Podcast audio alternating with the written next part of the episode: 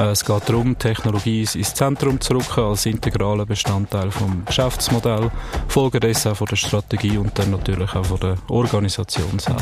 Wenn man Daten hat und nicht äh, so recht weiß, was tue ich damit, ist eigentlich ein Anhaltspunkt dafür, dass vielleicht das Geschäftsmodell fehlt. InsurTech to go. Themen dran zum Zukunft. Presented by Smile. Die Versicherung ohne Blabla. Herzlich willkommen zu InsurTech to go. Heute die vierte Episode. Wir reden über Daten, wir reden über Customer Insights und ganz viel Spannendes mehr. Meine Gäste sind der Alexander Braun, Direktor des Instituts für Versicherungswirtschaft an der Universität St. Gallen. Starten möchte ich aber zuerst mit dem Stefan Weber, Leiter IT und Business Transformation von Smile. Der Stefan Weber ist Leiter in der IT und Business Transformation bei Smile. Mit seinem Team treibt er die Verwandlung vom Direktversicherer zum Insurtech-Unternehmen voran und macht Smile zu dem, was es ist, einem digitalen Vorreiter von der Schweizer Versicherungslandschaft. Hallo Stefan, hoi. Hoi Rino. Stefan, bevor wir ähm, ins Themen eintauchen, eintauchen, schwarz oder weiß, ich gebe zwei Stichwörter und du sagst mir, entscheidest dich für eins. Snowboard oder Skifahren? Snowboard. Maus oder Pad? Maus. Facebook oder Instagram? Instagram. Podcast oder Blog? Blog. Spaghetti oder Lasagne? Spaghetti. Ah, Spaghetti. Ähm, da komme ich mir etwa die vor bei den Versicherungen, die haben einen einen Haufen Spaghetti, also einen Haufen Daten mit wie ein Spaghetti-Teller ausgesetzt, also so schön strukturiert wie Lasagne, oder? Ja, das könnte man vielleicht manchmal so sehen von außen, wenn man, wenn man Mühe hat, mit diesen Daten zu arbeiten. Aber ich glaube, äh, wenn, wenn wirklich so ein Spaghetti-Teller hättest, dann hättest du einen Spaghetti-Teller in der IT und das wäre definitiv nicht das, was du willst. Das ist gut, wir tauchen heute genau in das Thema ein, in den Spaghetti-Teller, in die Datenwelt. Business Transformation klingt sexy, das ist dein Job. Ähm, was kannst du mir erzählen, was ist dahinter? Was versteckt sich hinter Business Transformation?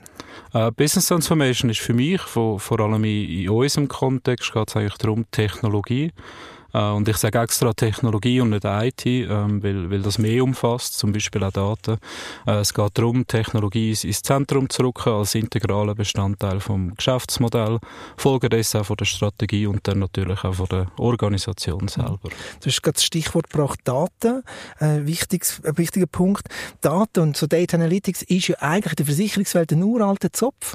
Das ist so. Ich habe meinen ersten Fuß in eine Versicherung gesetzt vor 13 Jahren und dort ist die Maturität, was, was versicherungstechnische Daten anbelangt, enorm groß gewesen. Also in der Disziplin Pricing, Produktgestaltung ist das wirklich fester Bestandteil von der Organisation. Ähm, von dem her, ja, ein alter Zopf. Aber das langt ja heutzutage nicht mehr. Wir sind in einer komplett neuen Welt. Wir haben von Kundenzentriertheit. Jetzt brauchen wir das digitale Gold oder das Gold sozusagen, wie man sagt, Daten gleich Gold, müssen wir jetzt auch viel mehr an der Kundenschnittstelle einsetzen, oder? Ich habe vorher extra erwähnt, das versicherungstechnische Daten. Ähm, dort ist die Maturität sehr hoch äh, im Umgang damit. Das heißt aber noch nicht, dass wirklich ein, ein Mehrwert für den Kunden äh, daraus generiert wird. Und da gehört ähm, sehr viel mehr dazu.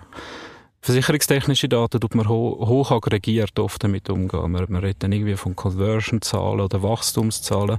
Aber dort bist du noch nicht auf dem spezifischen Kunden drunter, oder? Und der Weg, dass du wirklich spezifisch auf den Kunden bezogen mit den Daten etwas für den Kunden kannst machen, wo er wirklich als Mehrwert wahrnimmt, der ist sehr lang. Da gehört, gehören mehrere Schritte dazu.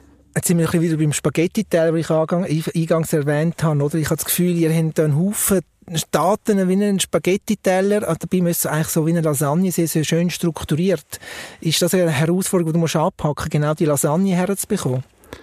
Ja, das ist sicher äh, eine der grossen Herausforderungen. Wenn du wirklich spezifisch auf den Kunden reagieren und, und wie sagen, der meaningful Interaction, also wirklich für ihn, was für ihn etwas Gutes bedeutet oder für ihn etwas Gutes tun mit den Daten, das ist wirklich schwierig. Ich glaube, oftmals liegt es auch daran, dass, dass Daten vielleicht oftmals eine Disziplin ist im Projekt, wo nicht an vorderster Front ist, also wo nicht voll im Fokus ist. Das bedeutet, man baut Features, digitale Features und dass du nachher wirklich am Ende, wenn du das Feature gebaut hast und, und produktiv gebracht hast, die Daten, die du daraus kannst generieren, eigentlich so schön in, in einer Lasagnescheibe, wenn du so willst, platziert hast, das ist sicher eine Herausforderung. Das, das bedeutet, ähm, gerade in dem Fall zum Beispiel, dass im Projekt, äh, wie du Daten erhebst, äh, welche KPIs was du definierst, was du nachher auch musst messen und, und wie du nachher damit umgehst. Das muss ein fixer Bestandteil sein von einem Projekt. Und wenn es das nicht ist, dann hast du eben Spaghetti. Gut. Das wollen wir jetzt ein bisschen diskutieren. Ich nehme jetzt noch den Alexander ins Gespräch rein. Hallo Alexander, hi. Hi Rino. Der Professor Dr. Alexander Braun ist Direktor vom Institut für Versicherungswirtschaft an der Uni St. Gallen. Seine Schwerpunkte liegen in dem Bereich der Innovation in der Versicherungswirtschaft. Er publiziert regelmäßig in führenden wissenschaftlichen Zeitschriften und hat enge Beziehungen in der Unternehmenspraxis. Die Forschungs- und Lehrtätigkeit von Alexander sind auch schon mehrfach mit internationalen Preisen ausgezeichnet worden. Du bist an der Universität St. Gallen im Thema Versicherung schon länger unterwegs. Was sind so die grossen Themenfelder, wo du dich bewegst momentan?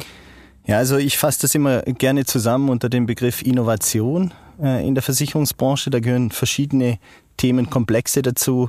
Zum einen neue Risikotransferinstrumente, zum anderen Nachhaltigkeit und Klimarisiken, neue Geschäftsmodelle, aber natürlich auch neue Technologien und dort ganz besonders das Thema Daten.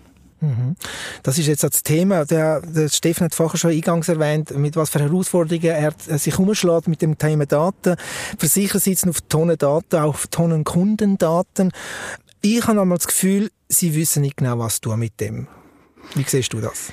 Ja, also wenn man das so, ich sage jetzt mal als neutraler wissenschaftlicher Beobachter von außen sich anschaut, dann äh, fällt natürlich schon auf, dass gewisse Datenquellen bisher noch wenig angezapft werden. Oder man hat vor allem historische Daten in Versicherungsunternehmen, aktuarielle Daten werden sehr stark verwendet äh, zum Thema Tarifierung, Pricing, Risikomanagement. Der Stefan hat es ja vorhin schon auch gesagt, oder? Äh, und dort ist man sehr stark. Da hat man in der Vergangenheit sehr stark äh, Erfahrung geschöpft und aufgebaut. Und äh, was eben weniger passiert, ist, dass man Daten von außen mit einbezieht. Also zum Beispiel Echtzeitdaten aus IoT-Quellen, also Internet of Things. Geräten, verbundenen Geräten, die permanent über das Internet Daten senden oder eben aus sozialen Netzwerken oder von anderen externen Anbietern. dort hat man noch Nachholbedarf, oder? Und dort zeigt sich auch, dass man in vielen Fällen noch vielleicht einfach auch noch nicht genau weiß, was für ein Geschäftsmodell baut man um die Daten herum, oder? Es ist immer, wenn man Daten hat und nicht äh, so recht weiß, was tue ich damit, ist eigentlich ein Anhaltspunkt dafür, dass vielleicht das Geschäftsmodell fehlt dafür. Ja. Da muss ich gerade kontern zum Stefan. Fehlt da jetzt Geschäftsmodell oder eins, wo auf Daten basiert? Äh, ich, ich denke, wir haben eins, wo, wo, wo ganz stark auf Daten basiert. Aber es ist, es ist schon so, es ist wirklich ein, ein langer Prozess, bis wir, bis wir auch die Daten, wo wir jetzt ein bisschen ins Zentrum rücken, nämlich nicht die versicherungstechnischen Daten, sondern zum Beispiel externe Daten oder Daten, wo, wo das Kundenverhalten aufzeigen, dass man mit denen auch so die Maturität steigt, wie man mit ihnen umgeht in der Organisation, ist wirklich einfach ein, ein längerer Weg. Und ich glaube, es ist nicht so, dass wir nicht wissen, was wir damit machen sollen. Es hat einfach oft auch, auch andere Hindernisse. Ich kann zum Beispiel ein Stichwort Legacy, IT-Legacy ins, ins Spiel bringen, wo sehr viele Versicherungen halt haben. Und ein ganz konkretes Beispiel ist, äh, wir haben natürlich Daten, wo ein Kunde anläutet. Herr Müller läutet an. Und wir haben natürlich Daten, dass nachher ein Geschäftsvorfall davon gemacht wird. Was viele wahrscheinlich nicht haben, und dort fängt es dann eben an, als Problem zu werden, ist, dass die Daten miteinander verknüpft sind und ich ganz genau weiß, der Kunde hat angelötet und nachher den Geschäftsvorfall ausgeführt. Das ist aber eine technische Grundlage, die du zuerst musst haben, dass du deine, die, die Data Analytics Abteilung oder Data Scientisten kannst drauf loslassen. Also ich glaube, in, in Data Analytics ist Maturität sehr hoch. Und wenn du in eine Basis gehst und, und Datengrundlage, dann, dann haben, hat die Versicherung Maturität, um mit diesen Daten etwas zu machen. Ähm, ich, ich vermute, oder gerade bei uns, in unserem Kontext, schlicht es oft ein bisschen vorne weg, dass, dass vielleicht auch die Grundlagen fehlen. Ja. Alexander, müssen wir nicht sogar mit den Daten so weit kommen, dass man schon vor, bevor der Kunde eigentlich etwas weiss, dass man als Versicherer jetzt in dem Beispiel andocken an das Bedürfnis? Genau, also das ist ein super Beispiel, was du bringst, Rino, oder? Die Idee, in welche Richtung kann man das Geschäftsmodell ausbauen, um dann solche Daten eben nutzenbringend, also äh, speziell nutzenbringend für den Kunden, aber auch für die eigene Organisation dann einsetzen zu können. Und äh, dort ist natürlich entscheidend, dass man mehr über den Kunden weiß. Also dass man über den Kunden informiert ist, in welcher Lebenssituation steckt er, äh, welchen Vorsorge- und Risikoabsicherungsbedarf hat er konkret Und das ist eben das, was ich vorhin meinte, oder das mit den traditionellen Daten, die Versicherer eigentlich bisher verwendet haben, nur schwer abzubilden, weil man den Kunden in der Regel ein- oder zweimal sieht, oder? Also in der Schadenversicherung bei Abschluss äh, des Vertrages, typischerweise über einen Generalagenten oder einen Broker und dann hinten raus nochmal beim Schaden. Und zwischendrin passiert lange Zeit nichts, äh, sei denn der Kunde wechselt. Und das bedeutet also, dass Versicherer einfach traditionell weniger Informationen und weniger Wissen über ihre Kunden hatten als andere äh, Organisationen, also zum Beispiel äh, Retailer im Online-Bereich wie Amazon und andere, die natürlich sehr, sehr viel rauslesen können aus den Daten, die sie regelmäßig über ihre Kunden äh, letzten Endes äh, generieren. Und was du ansprichst, ist ganz klar, wenn man diese Daten äh, verwenden kann, und Stefan hat auch gesagt, die Maturität im Bereich Data Analytics ist schon sehr hoch, also man hat die analytischen, technischen Fähigkeiten, um die Daten auszuwerten, dann ist eben die Frage, welches Geschäftsmodell baue ich? Und da ist die Antizipation vom nächsten Schritt beim Kunden eigentlich entscheidend, oder? Also ich mache mal ein Beispiel.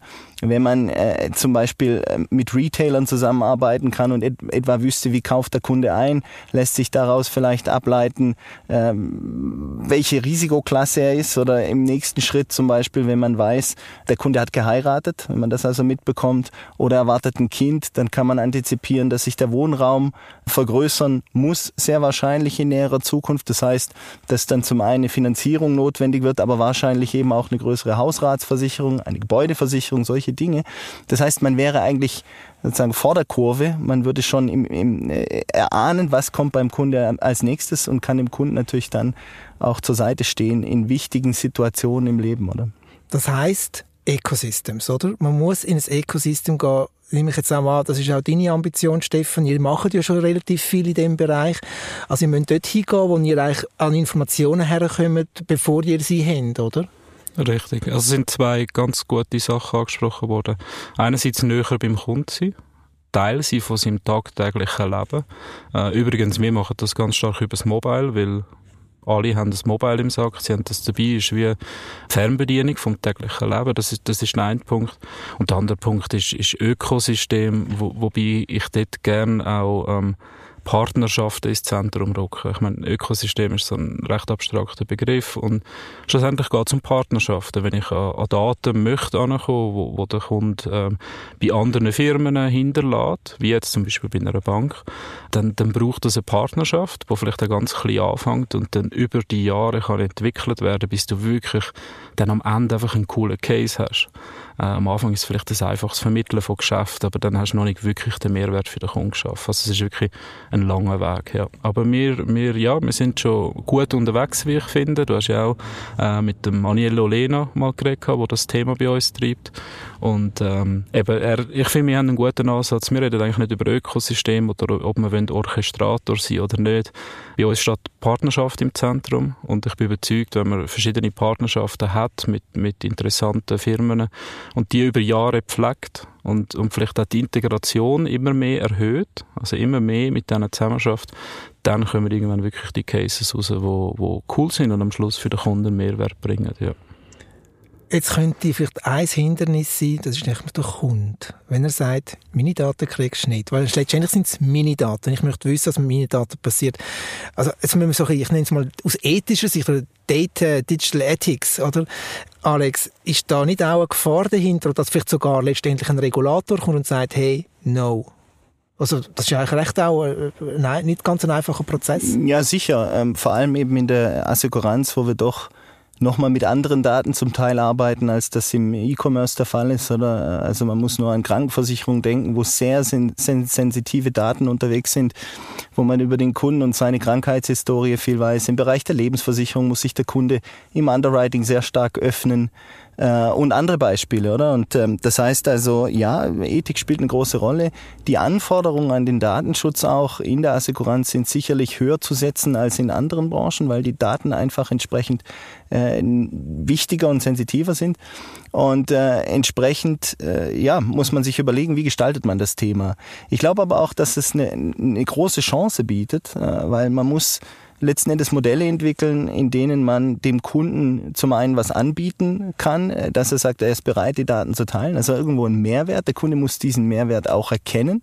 Weil wenn es nur um einseitigen Datentransfer geht, dann äh, wird der Kunde sagen, ja, sorry, aber was äh, springt für mich dabei raus, oder? Das heißt, das ist schon mal der erste Schritt. Und der zweite Schritt ist die Riesenchance in Europa wahrscheinlich, dass wir gegenüber Anbietern aus anderen Räumen der Welt, also zum Beispiel aus Asien oder den USA, dass wir per se schon höhere Datenschutz Standards haben und dass das für uns gerade auch in der Assekuranz die Chance sein könnte, dass wir uns als ja, Safekeeper von Daten etablieren. Oder? Das ist heute noch schwer vorstellbar, weil der Kunde dann doch häufig auch ein gewisses Misstrauen hat gegenüber den Versicherern, vielleicht befürchtet, oh, da wird mir die Prämie erhöht, wenn ich zu viel Preis gebe, oder wenn ich also diese Informationsasymmetrie, die man eigentlich hat, äh, auf Seiten äh, der Versicherer gegenüber dem Versicherten, wenn, wenn, wenn man die abbaut und da hilft, dann erhöht man mir die Prämie. Also es sind sicherlich Vorbehalte da, aber wenn man das ins Gegenteil vergeht und sagt, wir bauen eine Assekuranz, die bei den Kunden auch dafür steht, dass man diesen Unternehmen die Daten anvertrauen kann gegenüber einem Google oder Amazon oder was auch immer, wo ich überhaupt gar nicht weiß oder Facebook,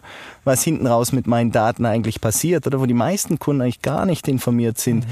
wie wird mit den Daten umgegangen, dann sehe ich eben da auch große Möglichkeiten äh, für die Assekuranz äh, in der Zukunft. Also der große Wert von einer, von einer Versicherung ist eben der Trust eigentlich, der genau. Vertrauen, oder? Ja. wo man auch viel stärker könnte ausspielen, Ganz wenn genau. man es eben nicht missbräuchlich macht.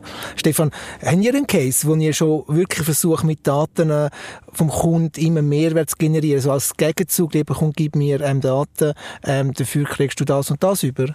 Ja, es, es gibt ganz einfache Beispiele. Wenn du bei uns eine Offerte rechnest, versuchen wir dir mit deinen Daten Vertrauen zu schenken, dass das, was du jetzt gerade machst, das Richtige ist. Das bedeutet, du gehst dein, dein Fahrzeug ein, sagen wir mal eine Motorfahrzeugversicherung, dein Audi ein und dann sagen wir dir, hey, schau, 40% äh, der Zürcher Audi-Fahrer nehmen diese Deckungen. Das ist schon mal ein Ansatz, wo ich mhm. dir im, im, im Offerterstellungsprozess irgendwie das Vertrauen schenke, ah, ich mache gerade das Richtige. Wir gehen momentan noch, noch ein Stück weiter und ähm, Vertrauen vom Kunden, dass wir mit den Daten richtig umgehen, ist, ist wirklich ein wichtiges Stichwort. Ähm, wir haben gelernt, Transparenz hilft. Ähm, wir haben zum Beispiel im Sommer das Freemium-Modell lanciert, wo er wirklich, und das ist völlig transparent, seine Daten angibt. Er darf dafür Services nutzen. Und wir schreiben ganz klar her, hey, wir, wir verwenden deine Daten, wir, wir arbeiten mit diesen Daten, du kannst sie uns geben. Ähm, wir, wir geben dir Services und, und Mehrwert. Er kann sie aber natürlich auch wieder zurückziehen. Das ist ein ganz wichtiges Thema. Er muss wie on-off können machen und, und das auch wieder abbrechen, das Ganze. Aber ja, wir, wir, machen wirklich spannende Sachen auch. Das andere ist äh, Meaningful Interaction zum Beispiel. Wir, früher hat man sogar Gießkannenprinzip mal ein Newsletter rausgeschickt und das ist in seltenen Fällen meaningful für den Kunden gewesen. Was wir jetzt gerade machen, sind, sind wirklich auf den Kunden, jetzt spezifisch auf den Kunden bezogen, Nachrichten verschicken, die ihm könnten helfen. Manchmal sind Sachen, ja, möchtest du nicht nur die Deckung, die ist sinnvoll für dich, das ist der Klassiker. Auf der anderen Seite gibt es aber auch spannendere Sachen. Wieso soll ich einem Kunden, der wo, äh, heute ein älteres Fahrzeug hat, wo immer älter wird, nicht mitteilen, du hast eine Vollkasko, schließ doch die aus. Mhm. Ist jetzt klassisch etwas, wo jeder Versicherungsexperte ja. dich würde anschauen und denken, spinnst ja, sicher richtig, nicht, das ja. vernichtet Prämie. Aber das ist meaningful. Dann, ja. dann schaust du auch, dass es so, dass es für den Kunden einen Wert hat und dass er dir Vertrauen schenkt, oder? Aber haben die den Mut dazu? Also jetzt mal auf lange Frist, wenn man so partizipiert, man das heisst, du wirst ja gemessen auf Ende Jahr, oder? Wie viel Abschluss, wie viel Umsatz, whatever. Ähm, da gehst du ja auch ein bisschen das Risiko ein, dass vielleicht jetzt mal ein paar Kunden sagen, ah cool, jetzt tun wir mal, durch das haben wir eine Prämiereduktion, wo dann natürlich vielleicht der CEO sagt, oh Scheiße, wir haben dann nachher vielleicht unsere Ziele nicht definiert. Es braucht Mut, ähm, wir haben den. Gut, das bin ich gespannt. Wie sieht denn so ein Versicherungsprodukt jetzt für dich, Alex, aus im 2030? Mit, basierend auf Daten. Also, wir haben eigentlich, was ich jetzt gelernt habe, oder? Wenn du mit Daten möchtest arbeiten, musst du auch ein Geschäftsmodell haben. Letztendlich basiert wahrscheinlich auch die Innovation in Zukunft auf Daten oder jetzt schon. Mhm. Wie müsste ein Produkt aus deiner Sicht aussehen oder wohin geht es wirklich konkret, was du siehst aus der Forschung raus? Ja, ist natürlich also eine schwierige Frage, oder? Prognosen sind immer schwierig, vor allem wenn sie die Zukunft betreffen, oder? Ähm, ob das genauso kommen wird, kann man nicht sagen, aber ich denke, eine, ein ganz wichtiger Baustein wird das Thema Embedded Insurance sein, oder? Äh, das heißt also, überall dort, wo der Kunde sich eigentlich ungern mit dem Thema Deckung und Versicherung auseinandersetzt, hilft es ihm sehr stark weiter, wenn die Versicherungsdeckung eben in ein größeres Bündel von Leistungen eingebettet ist, deswegen auch Embedded Insurance. Oder? Wir sehen jetzt ja gerade in den letzten ein bis zwei Jahren auch in der Schweiz relativ stark das Thema Abo-Modelle zum Beispiel im Bereich äh, Motorfahrzeug kommen. Das heißt, dass der Kunde einen monatlichen Betrag, einen fixen Betrag bezahlt, dafür Fahrzeuge, also eigentlich Mobilität nutzen kann. Und dort ist eigentlich alles eingeschlossen, was dazugehört. Das heißt, die Finanzierung des Fahrzeugs, die Wartung, also Pneuwechsel, ähnliche Dinge, der Unterhalt, alles was mit Steuern und eben auch Versicherung zu tun hat, oder?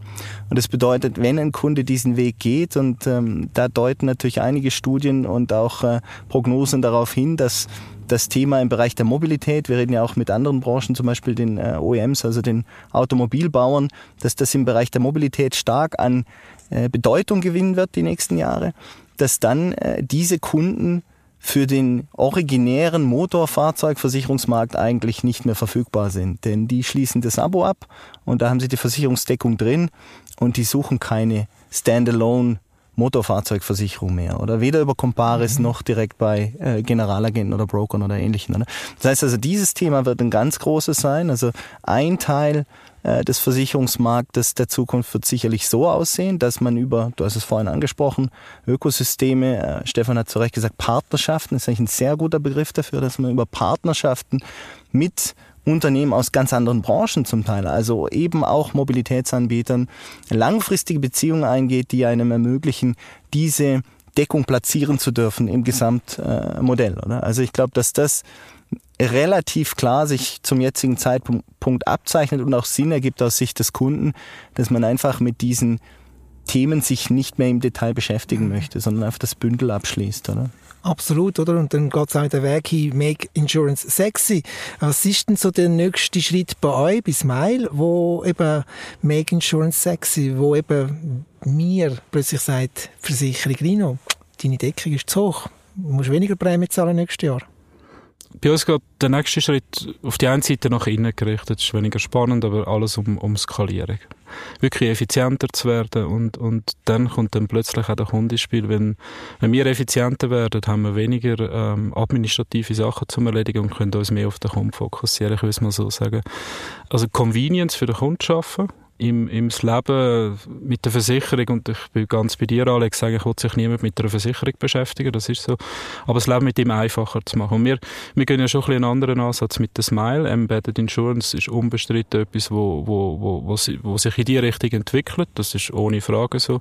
Wir als Smile möchten schon ein Teil sein vom, vom alltäglichen Leben, ist jetzt vielleicht ein bisschen übertrieben, aber vom, vom Leben vom, vom Kunden. Äh, es geht in eine, richtige Lifestyle-Brand, ähm, was dann vielleicht die andere Entwicklung ist in, in dem, im Markt, nicht im Versicherungsmarkt, aber generell, dass, dass man heute einfach sieht, dass Lifestyle-Brand wirklich etwas ist, was Kunden gerne haben, dass sie sich mit dem Brand können identifizieren können. Ist aber auch ein langer Weg. Du, du musst so auch können transportieren, für was eine Marke steht. Und das muss wirklich etwas Werthaltiges sein. Wir gehen den Weg, wir gehen aber genauso den anderen Weg. Ich, ich finde, es schließt sich nicht gegenseitig aus. Mhm. Ganz kurz, jetzt sind wir schon fast am Ende. Ähm, Alex, Love Brands bei einer Versicherung. Realistisch oder nicht realistisch? Ja, also schwierige Frage, oder? Ähm, ja, du bist der Gescheite da, der Professor.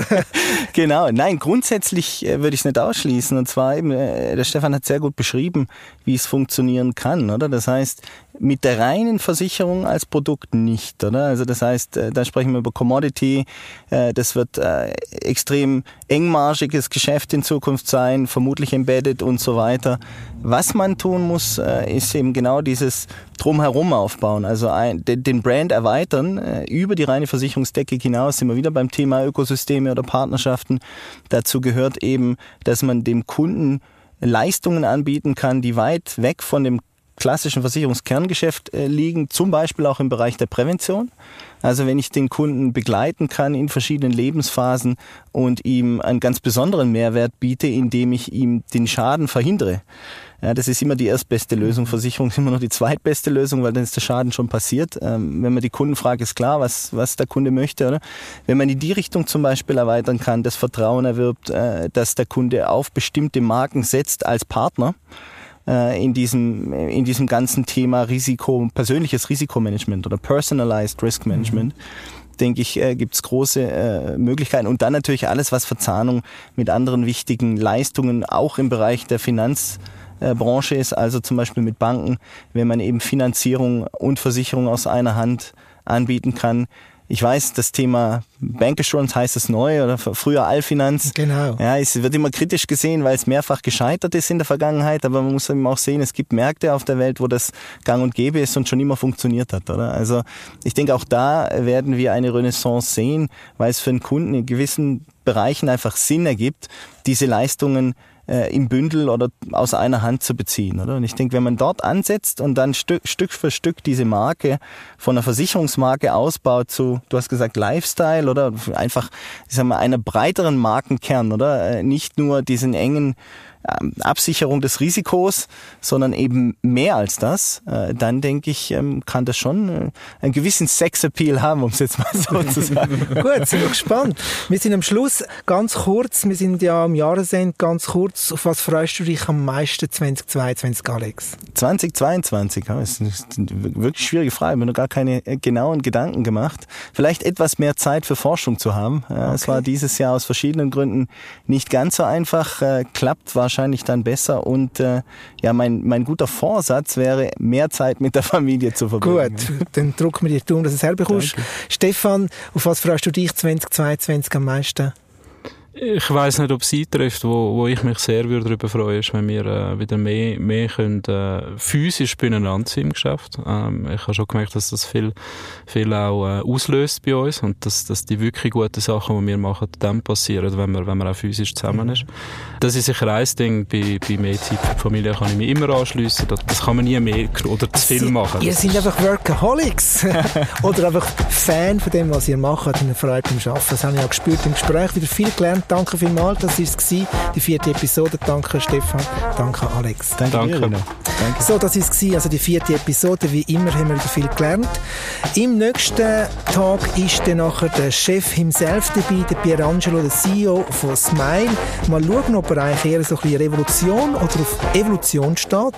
Wir werden es hören. In vier Wochen wieder auf dem Kanal. Vielen Dank fürs Zuhören. Habt's gut, bleibt gesund. Ciao.